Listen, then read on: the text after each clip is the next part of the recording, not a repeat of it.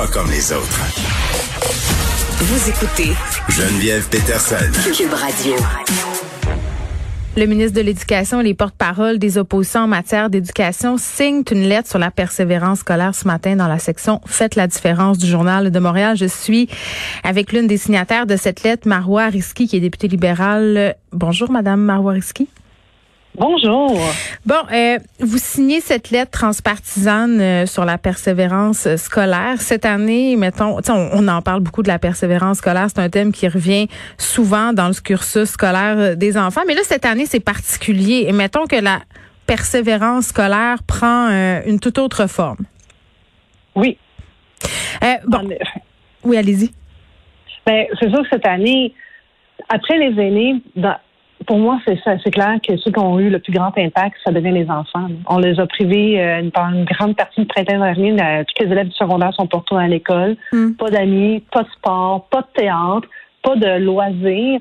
Et euh, avec beaucoup de contraintes et des nouvelles règles après des nouvelles règles. Alors, ça a été très difficile pour eux. Alors, c'est clair qu'on l'a vu, la motivation baisser. Ils se sont accrochés. Puis maintenant, c'est à nous, les élus, de s'élever puis de dire qu'est-ce qu'on peut faire pour les aider? Puis c'est vrai que chaque geste va compter maintenant. Là. Oui, puis c'est drôle, vous me parliez de ce qu'on avait enlevé aux enfants, aux étudiants, puis les choses qu'on a enlevées, c'est, en tout cas, j'ai l'impression que pour une grande majorité euh, d'élèves, c'est ce qui les raccroche à l'école. Tu sais, souvent, là, ce qui fait qu'on a un sentiment de communauté, qu'on a un sentiment d'appartenir à quelque chose, ou quand on a de la difficulté, par exemple, dans certaines matières, euh, ce qui fait qu'on a envie de se lever le matin pour aller à l'école, c'est leur sport, euh, c'est le fait de voir ses amis, c'est le fait d'avoir des activités parascolaires, et là, tout à coup, le tapis glisse sous les pieds des étudiants et on peut plus se raccrocher à rien. Oui, puis aussi une affaire, ça peut sembler simple lorsque nous on l'a vécu, mais dans le définissant, là, ça permet de clore un chapitre important de notre vie puis de de se préparer vers la suite des choses. c'est un rite de passage. C'est pas là pour rien. Absolument. Exact. Puis imaginez toute cette cohorte qui, eux, n'ont pas eu leur balle de finissant. Et en plus de ça, rentre au cégep en virtuel. Moi, je vous dis, moi, j'aurais eu plein de la misère à faire ce qu'eux font. Alors oui, ils sont résilients. Hmm. Puis il faut pas penser que ah, c'est juste un bal, il y en auront d'autres. C'est quelque chose quand même d'important. Il faut prendre le temps de s'arrêter et réaliser tout ce qu'eux ont vécu. Oui, puis bon, vous parlez du bal de finissant, mais c'est clair que pour tous les élèves qui sont dans une année transitive, c'est-à-dire les élèves de sixième année qui s'en vont en secondaire 1, euh, les élèves de cinquième secondaire qui s'en vont au cégep, les élèves de, du cégep qui s'en vont à l'université, euh, j'ai pas l'impression que c'est une formule tellement gagnante justement pour euh, développer un sentiment d'appartenance et s'intéresser. On le sait, ce sont des années qui sont difficiles. Il y a toute l'adaptation, euh, la, la, nouvelle matière, mais aussi le nouveau cycle qui s'amorce. Puis là, quand tout à coup, tu es dans ton sous-sol, puis tu dois gérer ça avec un écran en zoom, tu sais, c'est quand même ça doit être, en tout cas, moi, euh, si je me remets, euh, Madame Risky, à la place où j'étais quand j'étais au secondaire, je, ne sais pas si j'aurais pas décroché. Puis j'étais bonne à l'école, là, j'avais pas de difficultés scolaires. Ben moi, je peux vous dire que moi, je, peux m'en remettre à leur place. Moi, ça allait pas bien à la maison. Donc moi, j'étais contente d'aller à l'école.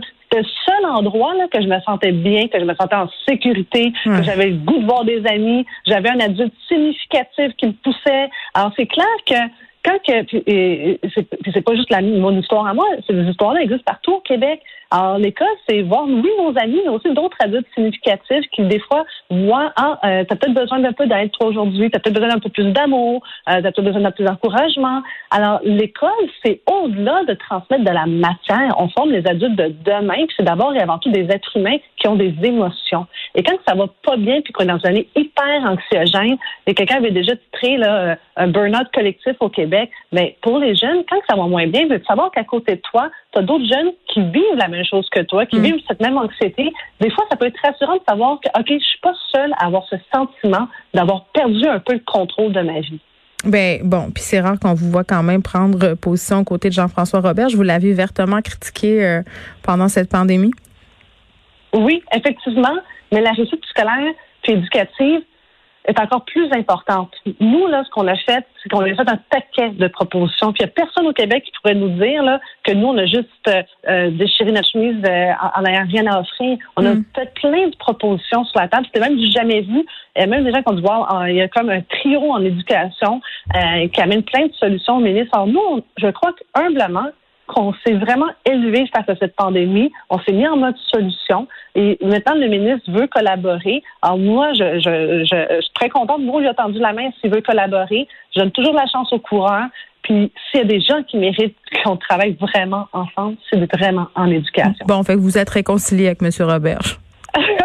Ben, à date, ben, j'ai pas de chicane avec lui. non, je suis taquine. C'est un, peu frustrant des fois de parler à un mur parce que tu dis, voyons, ça te coûte rien. Puis le pire, c'est très souvent, là, on est d'accord, puis nous dit, oui, oui, par exemple, je donne un exemple super simple. Mm. Vous savez, il va y avoir la semaine de relâche. Il y en a plein qui ne savent pas ce qu'ils vont faire. Alors moi, j'ai demandé à M. Robert depuis plusieurs mois, là, est-ce qu'on peut, là, pour ceux qui en ont besoin, ceux qui vont lever la main, des camps pédagogiques? Il m'a dit, là, oui, c'est une bonne idée. Je sais que les enseignants, eux, sont épuisés, mais est-ce qu'on peut faire appel aux étudiants du cégep et universitaire pour venir donner un petit coup de main en mathématiques et en français pour ceux qui en ont besoin? Oui, mais en même temps, en même temps, Mme Risky, parce que hier, je parlais avec, euh, bon, quelqu'un de chez Allo Prof, j'en ai parlé de votre suggestion de camp pédagogique. Puis je me posais la question, OK, puis je suis curieuse de vous entendre là-dessus. Là. Euh, est-ce que c'est vraiment un bon moment pendant la relâche pour pousser le crayon? Tu sais, les élèves là, qui sont déjà en grande difficulté, de leur mettre une pression supplémentaire, d'engager des tuteurs, de les sacrer dans des camps pédagogiques, est-ce que ça pourrait pas faire pire que bien? C'est pour ça que j'ai dit volontaire, pour ceux qui lèvent la Oui, mais les parents veulent, les enfants veulent. Tu sais, on sait comment ça fait, là. Oui, vous avez raison, mais est-ce que ça va être meilleur de le faire pendant l'été, qui va faire vraiment beau puis chaud dehors, puis ça va nous tenter d'aller dehors? Ou est-ce que peut-être, si mettons, là, puis je dis pas là, un camp là, euh, c'est pas un camp là, vraiment. c'est pas militaire là. non non, c'est pas un camp militaire là. C'est écoutez là, c'est pas une heure de plus par jour ou peut-être deux heures de plus par jour, mm. mais c'est pas ça là, qui va faire. Euh, c'est pas obligé que ce soit sur les cinq jours, mais des offrir mm. de, la récupération pour ceux qui en ont vraiment besoin. Moi, je sais qu'il y a des élèves qui eux autres mêmes là se sont mobilisés. Oui, oui. une fille qui s'appelle Gabrielle du Cégep, elle a mobilisé une douzaine d'élèves de sa classe, puis sont venus donner un petit coup de main là dans une école à Saint-Laurent.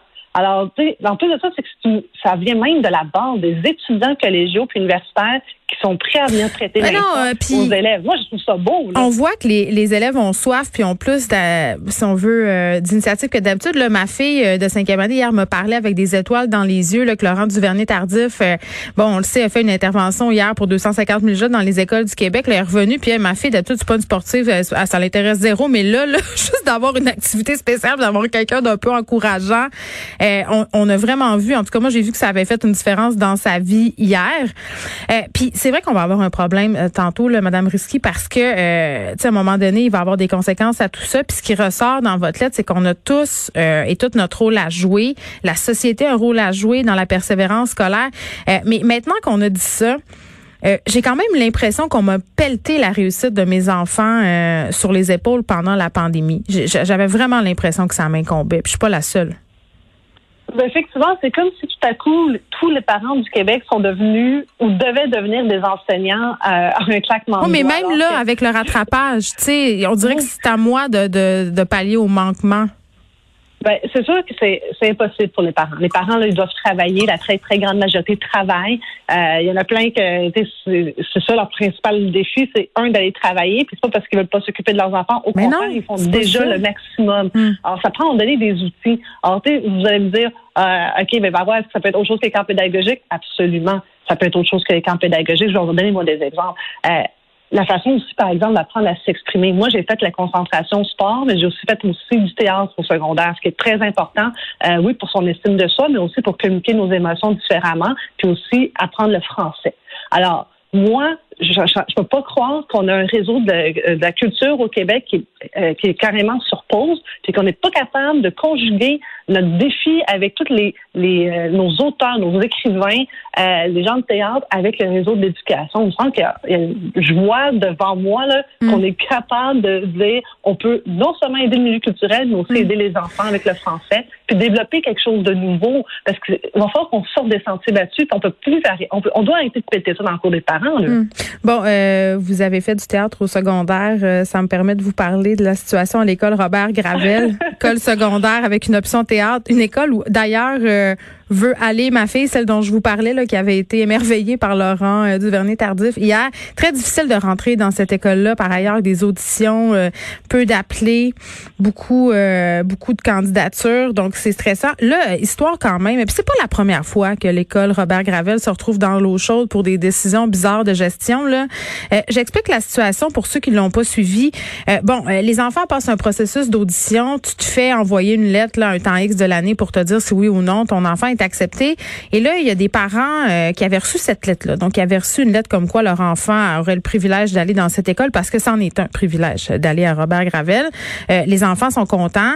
Dans certains cas, euh, les enfants avaient payé des admissions dans d'autres écoles, des écoles privées, annulent tout ça parce que bon, on est accepté à Robert Gravel. Et là, boum, on reçoit une lettre pour nous dire, écoutez, à cause des mesures sanitaires en place, malheureusement, on doit réduire euh, notre capacité. Votre enfant ne pourra pas fréquenter Robert Gravel l'année prochaine.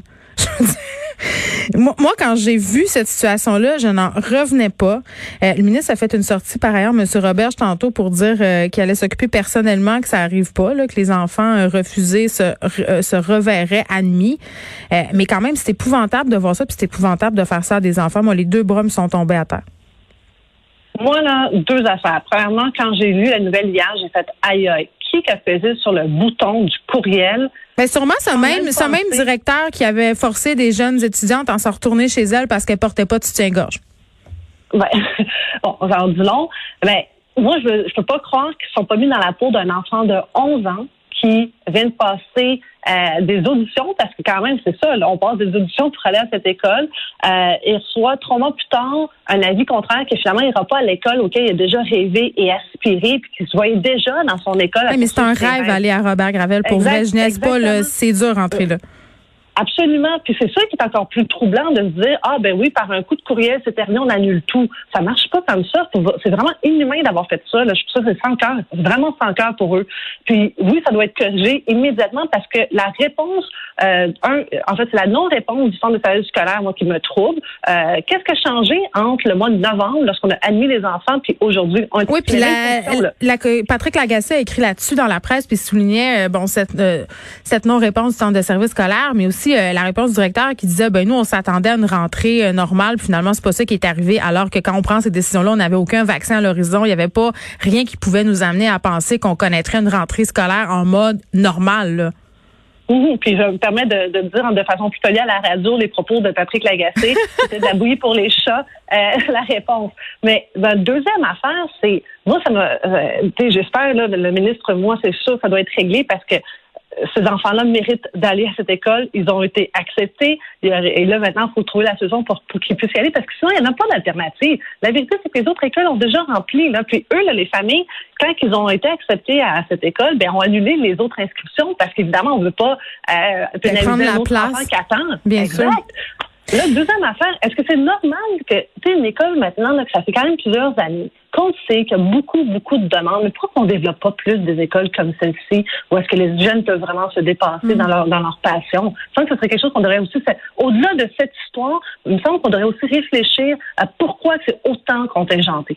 Ben, euh, vous avez tellement raison, puis en même temps, euh, c'est plate parce que ça va donner lieu euh, à un phénomène que bon, qui sévit déjà, là, surtout à Montréal. Les compétitions est forte là, pour les admissions dans les écoles privées, euh, puis certains programmes spéciaux dans les écoles publiques, parce que Robert Gravel, c'est une école publique. Euh, c'est justement le phénomène des parents qui inscrivent leurs enfants dans trois, quatre écoles, puis attendent euh, à moins de deux jours avant la rentrée pour faire leur choix. Puis là, on se ramasse avec des enfants qui sont en libre choix dans les écoles, puis ça se passe beaucoup au primaire, là, Madame Risky, euh, qui se font dire, ben excusez, excusez-nous, mais là, il y a un enfant qui habite le quartier qui va prendre ta place, tu dois aller ailleurs. Tu sais, on en a plein des situations comme ça à Montréal. À chaque rentrée scolaire, il y a des enfants qui s'en retournent le cœur brisé euh, parce qu'on gère ça tout croche, parce qu'on procède par pige. Tu sais, à un moment donné, il faudrait peut-être revoir ce processus-là aussi, là. Absolument. Moi, je me rappelle, j'avais eu le cas de, de, jumeaux, euh, que la, rentrée, un a eu le droit de rentrer dans la même école qu'il fréquentait l'année passée, puis le deuxième, on lui a dit non, tu vas changer d'école, vu que j'intervienne. C'est vraiment impossible. Voyons donc que les parents, c'est quoi, on va conduire le frère dans une autre école à une heure du quartier, ça marche pas. Là. On peut pas gérer des enfants comme des problèmes administratifs puis des numéros. sais, ce sont des êtres humains. Si euh, l'enfant est au cœur de l'école au Québec, il faudrait que l'école agisse pour les enfants. Absolument. Puis peut-être que la vérité dans tout ça, là, c'est que on a oublié exactement ce que vous venez de dire, que les enfants ne sont pas des numéros. Merci beaucoup, euh, Madame Risky, Marois Risky, qui est députée libérale, porte-parole de l'opposition officielle en matière d'éducation. On se parlait de cette lettre signée par le ministre de l'Éducation et les porte-paroles des oppositions en matière d'éducation dans la section Faites la différence du Journal de Montréal.